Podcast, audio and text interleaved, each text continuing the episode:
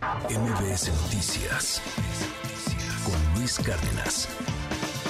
Estamos muy preocupados por el cambio climático, las altísimas temperaturas que se están registrando en, Europa y que no se habían registrado en muchísimo tiempo.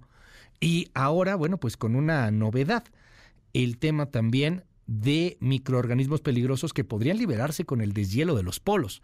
Ya lo decía Antonio Guterres hace unos días, el secretario general de la ONU. Hemos llegado a la época de la ebullición. Escuche. Las consecuencias son claras y son trágicas. Niños arrasados por lluvias monzónicas, familias huyendo de las llamas, trabajadores colapsando bajo un calor abrasador.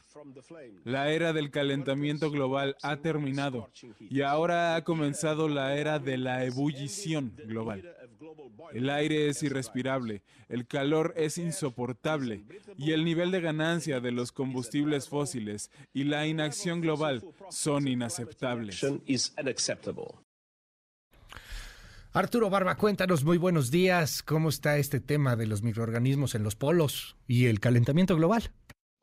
¿Qué tal, Luis? Muy buen día. Pues mira, este año eh, apunta a convertirse también uno de los de mayor calor eh, en Europa y en el mundo en general. De hecho, este mes que termina eh, es el más caliente de los últimos, del último siglo.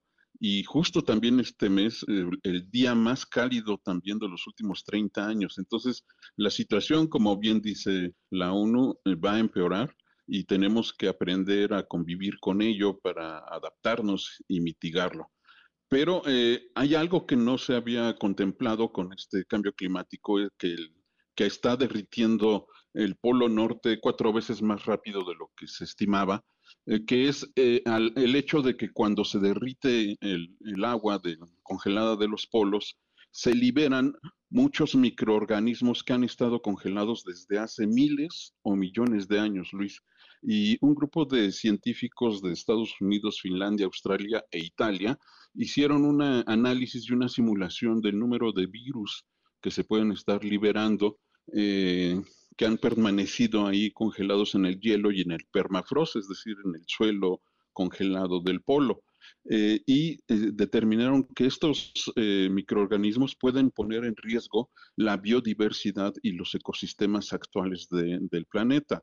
recordemos, Luis, que en cada litro de agua del mar hay 100 millones de virus virus que conviven de manera pacífica, natural con, los ecosistemas. Pero en, estos millones de virus que se liberan al, al descongelarse los polos, puede haber virus patógenos que pueden poner en desequilibrio los ecosistemas y que podrían además dañar la salud humana. Eh, los científicos eh, armados con supercomputadoras hicieron simulaciones del posible riesgo de esta, digamos, fuga de virus de laboratorio, ¿no? Como se cree que se originó el, virus de la COVID-19, eh, pero se están liberando por el deshielo de los, de los polos. Eh, y los científicos calculan que por lo menos el 1.1% de estos virus que se están liberando con el deshielo pueden poner en riesgo los ecosistemas y la salud humana. Y entre ellos podría haber algunos patógenos que podrían generar nuevas epidemias y pandemias. O sea, la COVID se quedaría, la, la COVID se quedaría en pañales con respecto a lo que se puede liberar. Sí, sí, sí, porque son muchísimos virus más y muchos de ellos desconocidos y no sabemos a lo que nos enfrentamos. Más, información ahí en tu página de internet, querido Arturo? Sí, sí, en sapiensideas.com, arroba Banav y hoy en su tinta en MBC Noticias, Luis. Gracias, gracias Arturo Barba, te mando un gran abrazo, muy buenos días. buen día. MBS Noticias con Luis Cárdenas.